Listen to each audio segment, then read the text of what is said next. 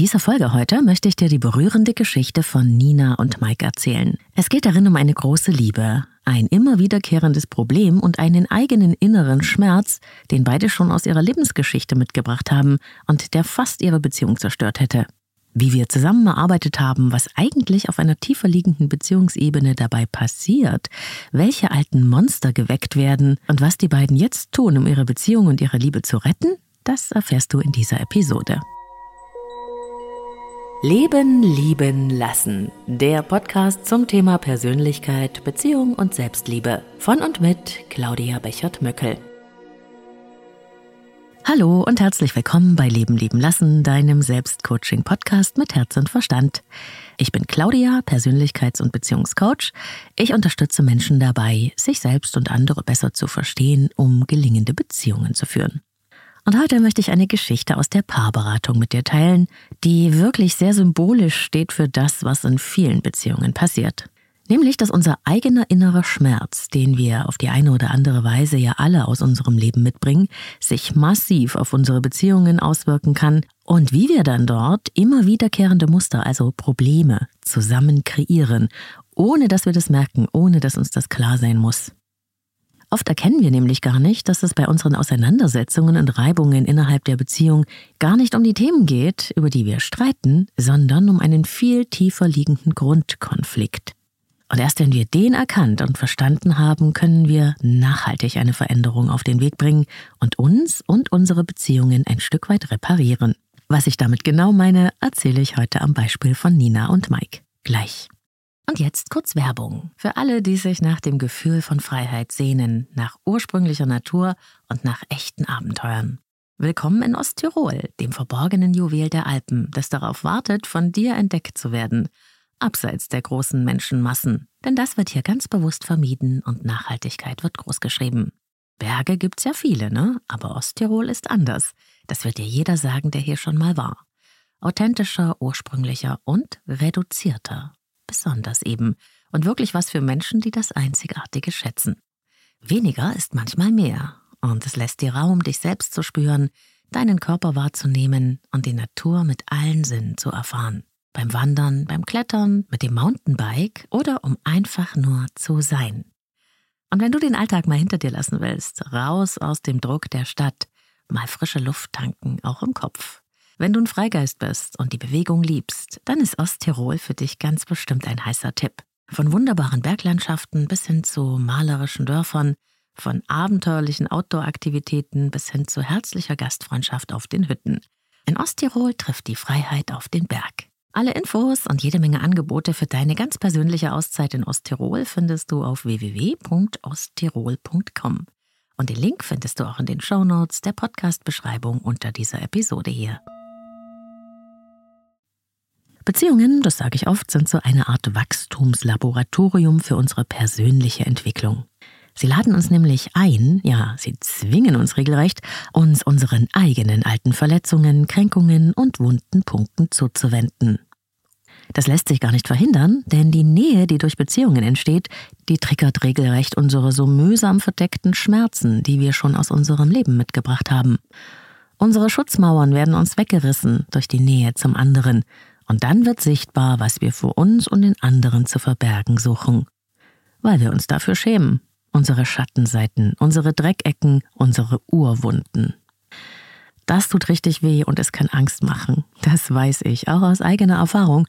Aber darin liegt auch die Möglichkeit von Heilung, von Ganzwerdung.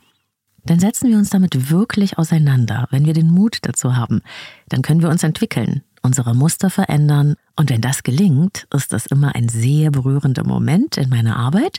Dann darf ich nämlich Zeugin sein, was möglich ist, wenn Menschen über sich selbst und ihren Schmerz hinauswachsen. Wenn sie größer sind als die Angst und wenn sie ihre Beziehung auf ein neues Level heben.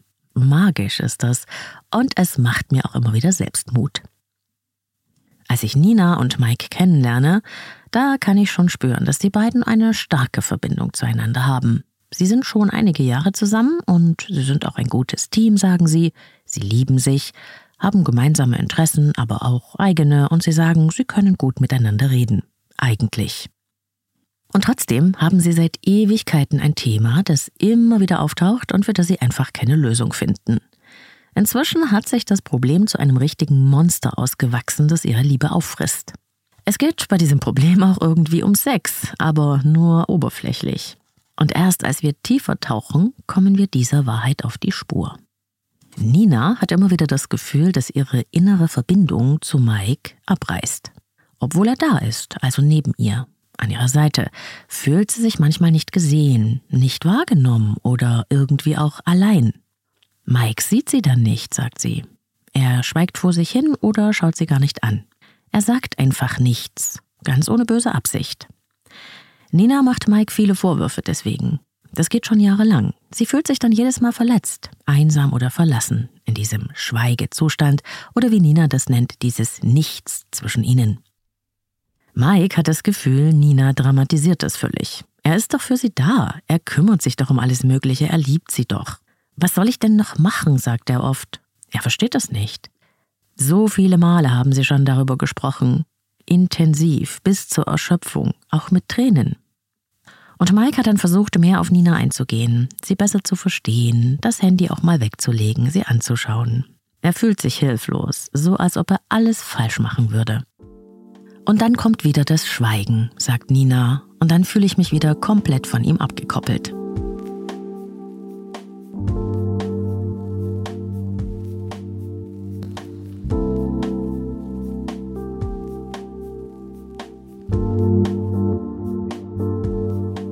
Mike hat es richtig schwer zu verstehen, was Nina von ihm möchte. Er fühlt sich nämlich mit ihr verbunden. Immer. Wenn sie eine Serie anschauen und einfach nur so nebeneinander sitzen, genauso wie wenn er ihr einfach zuhört und nichts dazu sagt. Wenn er schweigt. Er ist nicht so der große Redner. Er ist so ein netter Typ, beruflich erfolgreich, aber er hat es nicht leicht, mit seinen Gefühlen in Kontakt zu kommen und schon gar nicht damit, die auch zum Ausdruck zu bringen. Für Mike ist sein Bedürfnis nach Nähe und Verbundenheit erfüllt, wenn Nina da ist. Bei ihm, das reicht. Ach Schatz, sagt er oft, was soll ich denn immer sagen? Ich möchte, dass du mit mir redest, dich für mich interessierst, mich was fragst und mir was von dir erzählst, was du so fühlst und denkst, sagt Nina. Ihr Bedürfnis nach Verbundenheit, nach Nähe und Intimität erfüllt sich im tiefen Austausch, wenn man seine eigene Innenwelt mit dem anderen teilen kann und umgekehrt, wenn man sich einfühlen kann auf einer tieferen Ebene. Mike hat ein ganz anderes Problem. Wenn er merkt, dass sich wieder das große Nichts zwischen ihnen ausbreitet und sich Nina von ihm entfernt, versucht er eine Brücke zu ihr zu schlagen, und zwar über sexuelle Annäherung. Sex ist für ihn die bevorzugte Art, Liebe zu zeigen und Nähe herzustellen. Vielleicht kennst du ja die Sprachen der Liebe, diese ganz verschiedenen Ausdrucksformen, wie wir die Liebe zeigen und empfangen, und weißt, wie wichtig es ist, dass wir die Sprache des jeweils anderen kennen weil wir sonst aneinander vorbeifunken. Und wenn du es noch nicht kennst und das Thema interessiert dich, hör doch mal rein in die Folge Die Sprachen der Liebe, die ich dazu gemacht habe. Ich verlinke dir diese Episode dann auch in den Show Notes. Aber gucken wir zurück zu Mike und Nina. Es ist nicht so, dass sie keinen Sex haben. Sie haben auch immer mal wieder tollen Sex miteinander, aber da gibt es auch immer wieder diesen Knackpunkt, an dem gar nichts mehr geht, und der nimmt eben immer mehr Raum ein. Mike findet, es gibt zu wenig Sex. Nina sagt, er will zu wenig davon. Und früher war das anders, sagt er auch. Und Nina sagt, sobald du mich umarmst, fasst du mir sofort an den Hintern oder an die Brust, dann krapschst du mich an, das turnt mich total ab. Ich fühle mich dann gar nicht gemeint. Es geht dir doch nur um Sex. Mich siehst du doch gar nicht. Deshalb rücke ich dann von dir ab. Erst schweigen wir uns an, ich spüre keine Nähe zwischen uns und dann willst du auch noch Sex. Nina wird sauer, weil das doch ganz einfach zu verstehen ist, glaubt sie, und kann überhaupt nicht einsehen, dass Mike sich jetzt zurückgestoßen fühlt.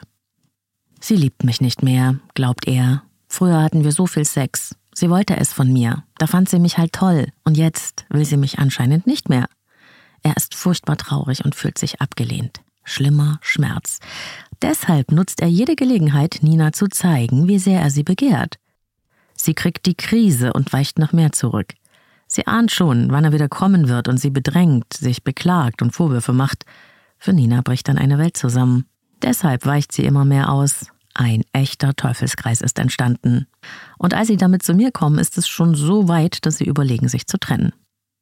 Und ich lade die beiden dann ein, mit mir den wahren Grund dieses Sex- und Intimitätsdilemmas zu erkunden und wir gehen am Geländer ihrer eigenen inneren Gefühle zurück in ihre Vergangenheit. Und wir entdecken dabei, dass Nina dieses Gefühl, abgekoppelt, verloren und einsam zu sein, schon kennt. Nina ist mit einem sehr autoritären Vater aufgewachsen. Sobald sie die strengen Regeln des Vaters nicht befolgte, irgendeinen Fehler machte oder eine schlechte Note bekam, wurde sie mit Schweigen bestraft, manchmal wochenlang. Nina fühlte sich dann schuldig, unwürdig und unfassbar einsam und verloren. Und sie schämte sich, weil sie so wertlos war, so schlecht. Sie fühlte sich komplett von allem abgeschnitten und hatte richtig Untergehensängste oder Vernichtungsängste. Und während Nina das erzählt, kann man eine Stecknadel fallen hören. Der Schmerz ist greifbar im Raum. Wir alle drei sind davon sehr berührt. Mike hatte von dieser Intensität dieser Urwunde in Nina nichts geahnt. Erst jetzt wird ihm das ganze Ausmaß langsam klar. Und als wir den roten Faden von Mikes Schmerzgeschichte aufnehmen, kommt etwas ganz anderes zutage. Mike war gut versorgt, die Familie hat eine feste Struktur gehabt, die Kinder wurden gefördert. Mikes Mutter allerdings war emotional nicht so richtig greifbar, der Vater kaum da. Fürsorglich war sie ja, Mikes Mom, aber wirklich warme und herzliche Gefühle konnte sie irgendwie nicht zeigen. Es gab kaum körperliche Nähe und über Gefühle wurde nie gesprochen. Mikes Mutter zeigte ihre Zuneigung durch Versorgung. Und er erinnert sich daran, dass er immer wieder auf ihren Schoß wollte, als er klein war, und dass die Mutter ihn fortschickte und sagte, er solle sich nicht so anstellen, er sei doch kein kleiner Junge mehr. Bis heute zeigt Mikes Mutter kaum Gefühle. Sie kann es nicht, weil es sicher eigene Erfahrungen, vielleicht sogar traumatische gibt, die dazu geführt haben. Doch das Kind, das Mike war, konnte das nicht wissen. Er muss, wie alle Kinder das tun, die mangelnde Wärme und Emotionalität, das Nicht-Spiegeln können der Mutter auf sich bezogen haben. Wenn du genau wissen willst, was da entwicklungspsychologisch passiert, dann hör dir gerne die Folge mit der Traumatherapeutin Dami Scharf an. Da haben wir das im Interview ausführlich besprochen, was da genau passiert. Auch diesen Link setze ich dir in die Show Notes. Zusammen stellen wir uns den kleinen Mike vor, der sich nach Nähe und Berührung sehnt, und auch Nina kann sich richtig gut in ihn einfühlen. Dem großen, starken Mann kommen die Tränen. Er kann den Zusammenhang zwischen seinem früh erlebten Mangel an liebevoller seelischer und körperlicher Zuwendung durch seine Mom und seinem sich sexuell abgewiesen fühlen von Nina herstellen. Und Mike erkennt, dass eine Übertragung dabei entsteht. Das sich abgelehnt fühlen hat er schon aus seinem Leben mitgebracht. Es ist seine Urwunde.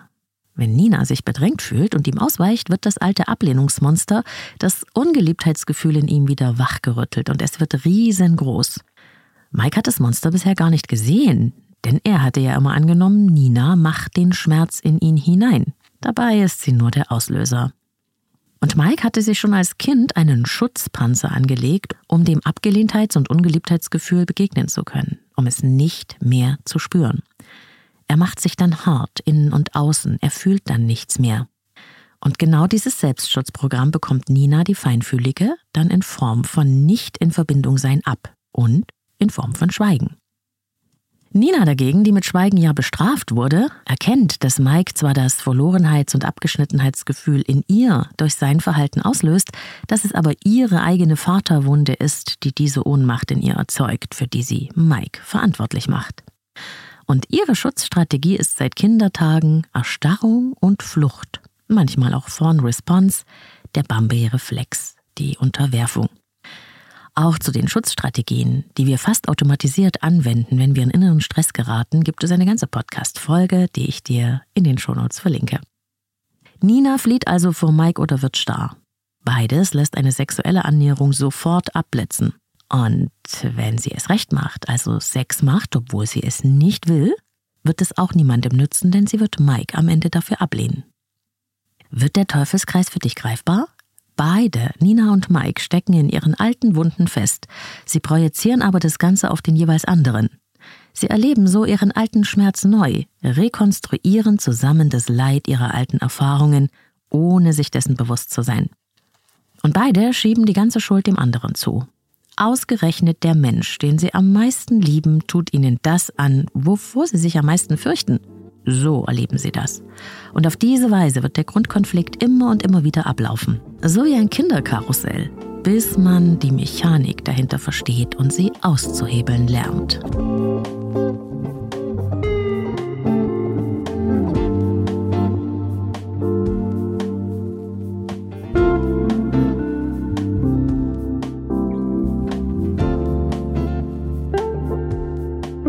Brauchen wir dazu die Vergangenheit?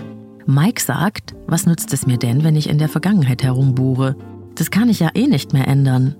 Stimmt, du lebst im Jetzt, die Vergangenheit ist vergangen. Aber dort liegt der Schlüssel für unsere Muster, also dafür, wie wir so geworden sind. Und das zu verstehen, das hilft uns im Hier und Jetzt eine Veränderung vorzunehmen.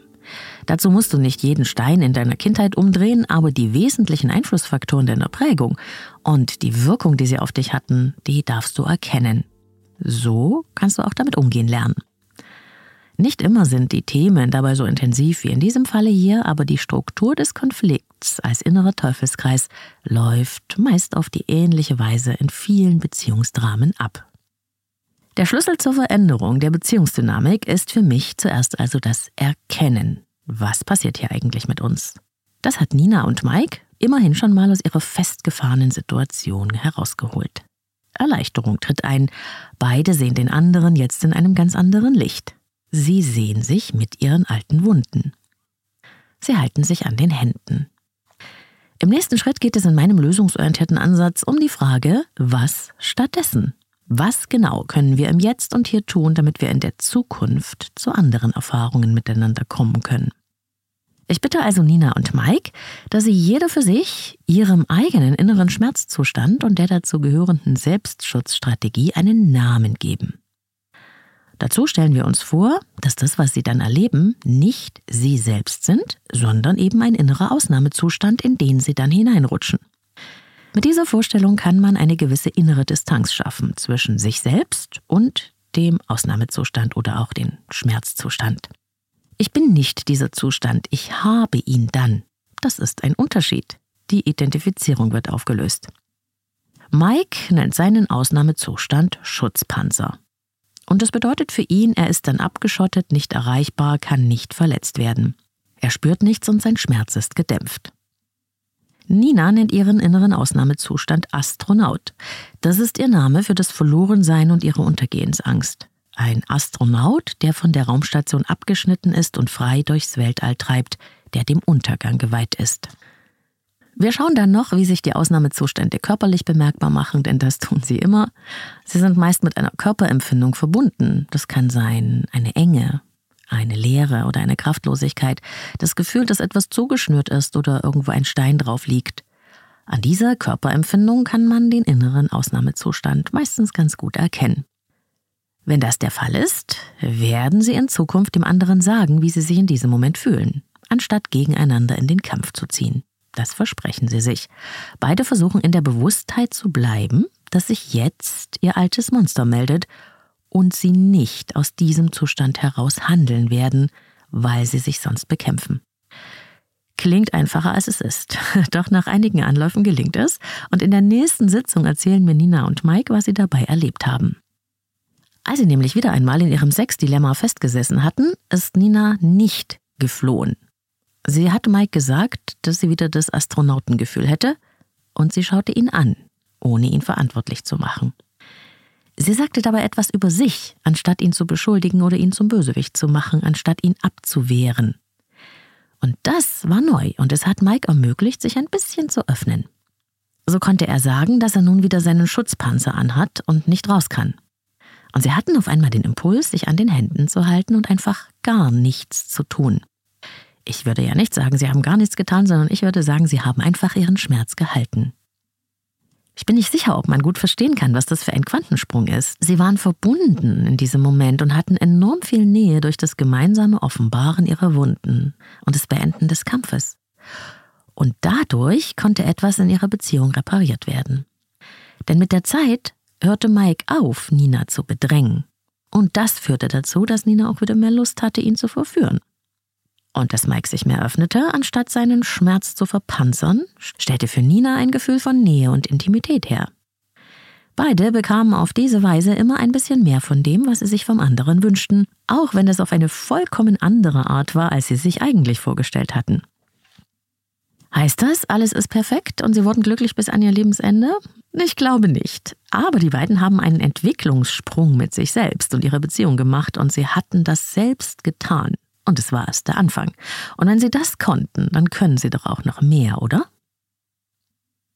Jeder von uns hat seine wunden Punkte und seine schmerzhaften Erfahrungen. Jeder hat eine Delle in seinem Selbst, wie ich gerne sage. Denn keine Kindheit ist perfekt. Auch Eltern sind es nicht und es ist doch okay. Es geht also für mich nie darum, nach einer schlimmen Kindheit zu fahnden, denn oft entstehen unsere Urwunden nicht aus dem, was passiert ist, sondern vor allem aus dem, was nicht passiert ist. Zu viel von etwas ist genauso schlimm möglicherweise wie zu wenig von etwas, zum Beispiel Zuneigung, Liebe oder Verständnis. Und Eltern sind ja auch nur Menschen, die aufgrund eigener Erfahrungen so geworden sind, wie sie sind. Nur sind sie sich in der Regel dessen nicht bewusst. Und wenn wir mal ehrlich sind, über viele Generationen war es gar kein Thema, sich mit seinen eigenen Mustern oder inneren Dynamiken zu beschäftigen. Und so wurden die Muster von Generation zu Generation weitergegeben. Wir nennen das transgenerationale Übertragung. In einer der nächsten Podcast-Folgen wird es darum gehen. Aber wir, wir heute haben die Chance, diese Muster zu verändern. Und wenn wir das tun, durch unsere eigene Bewusstwerdung, dann tun wir das nicht nur für uns, sondern auch für unsere Kinder, weil wir dann den Schmerz nicht mehr weitergeben müssen. Wenn wir also lernen, damit umzugehen, nicht unserem Schmerz und unserer Abwehrstrategien das Steuer in unserem Leben übernehmen zu lassen, dann haben diese Monster keine Macht mehr über uns.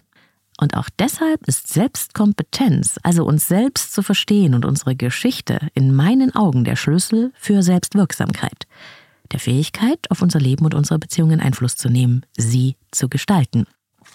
Es hilft uns nicht, wenn wir uns an dem alten Leid festklammern und für immer Opfer der Umstände bleiben, denn wir bleiben klein. Aber ein Mitgefühl und ein Verständnis für uns und andere zu bekommen, hilft uns sehr wohl, Gestalter oder Gestalterin unseres Lebens zu sein.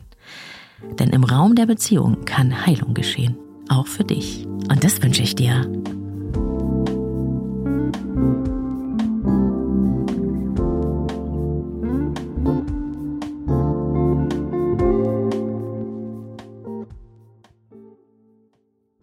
Das war Folge 190 von Leben lieben lassen. Ich danke dir fürs Dabeisein. Und wenn es dich inspiriert hat, teile diese Episode doch gerne mit Menschen, die das auch inspirieren könnte. Ich freue mich auch über eure Bewertungen, Kommentare und Likes. Abonnieren und Glocke aktivieren nicht vergessen, wenn du ganz neu hier bist bei Leben lieben lassen. Deine Erfahrungen zu diesem Thema kannst du auch gerne auf Insta mit mir teilen, wenn du möchtest. Da findest du mich unter Leben lieben lassen Podcast und das genauso wie auf allen anderen Social-Media-Plattformen. Und wenn du ein eigenes Thema hast, das du gerne mit mir in Beratung und Coaching besprechen möchtest, dann schreib mir gerne übers Kontaktformular auf meiner Website leben-lieben-lassen.de. Dort kannst du auch dein persönliches Kennenlerngespräch vereinbaren. Ich arbeite mit Einzelklienten und Paaren online und in Präsenz. Alle Infos zu mir und meinen Angeboten gibt's zum Nachlesen auf der Website. Herzlichen Dank an dieser Stelle an alle, die den Leben lieben lassen Podcast unterstützen. In dieser Woche gehen liebe Grüße an Marietta, Anna, Martin, Sebastian und Ria. Ich danke euch. Wenn du auch Unterstützer oder Unterstützerin werden möchtest, findest du alles dazu in den Shownotes dieser Episode. So, und dann habe ich ja auch in der letzten Folge gefragt, wie lange denn so die Podcast-Folgen sind, die ihr gerne hört. Viele von euch haben ihre Meinung geteilt auf Insta und auf Spotify und per Mail. Herzlichen Dank an euch alle fürs Mitmachen. Es war super spannend. Und das ist das Ergebnis. Die meisten von euch, nämlich knapp 42 Prozent, hören Podcast-Folgen, die bis zu 40 Minuten lang sind, am allerliebsten. Das ist also die Mehrheit. Eine Stunde und mehr hören knapp 24 Prozent von euch am liebsten. So geht's mir auch und ich habe ja schon erzählt, dass ich mir das immer in kleine Häppchen einteile. 21 Prozent mögen am liebsten Abwechslung und bis zu 20 Minuten, also sehr kurze Episoden, da stehen 14 Prozent von euch drauf. Und ihr habt mir auch viele Gründe geschrieben, warum ihr das auf die eine oder andere Art mehr mögt. Und zum Glück gibt's ja alle Längen bei Leben lieben lassen. Ich glaube, da ist für jeden was dabei. Und ich habe noch einen Hinweis in eigener Sache. Immer wieder bekomme ich sehr lange Mails, wo Menschen ihre Geschichte mit mir teilen, wo jemand einen Rat möchte oder Unterstützung. Ich kann das sehr, sehr gut verstehen und ich lese das auch. Allerdings, ihr Lieben, es ist mir nicht möglich, per Mail oder Insta Beratungen zu machen. Das wäre zum einen sehr, sehr unprofessionell, weil das natürlich in so einer Mail oder einem Text nie die ganze Komplexität umfassen kann. Und es sprengt auch den Rahmen meiner Möglichkeiten außerhalb von Beratung und Coaching. Ich hoffe, ihr versteht das. Dafür habe ich ja die Möglichkeit der Leben leben lassen Sprechstunde geschaffen. Den Link findest du in den Show Notes. Da kannst du mir nämlich anonym eine Sprachnachricht zu deinem Thema senden. Und einmal im Monat greife ich ein paar Hörerfragen raus und gehe im Podcast darauf ein. Und vielleicht bist du ja auch schon bald Teil der Show. Ich würde mich freuen. Bis dahin, alles Liebe, wo und wann immer du mich hörst. Deine Claudia.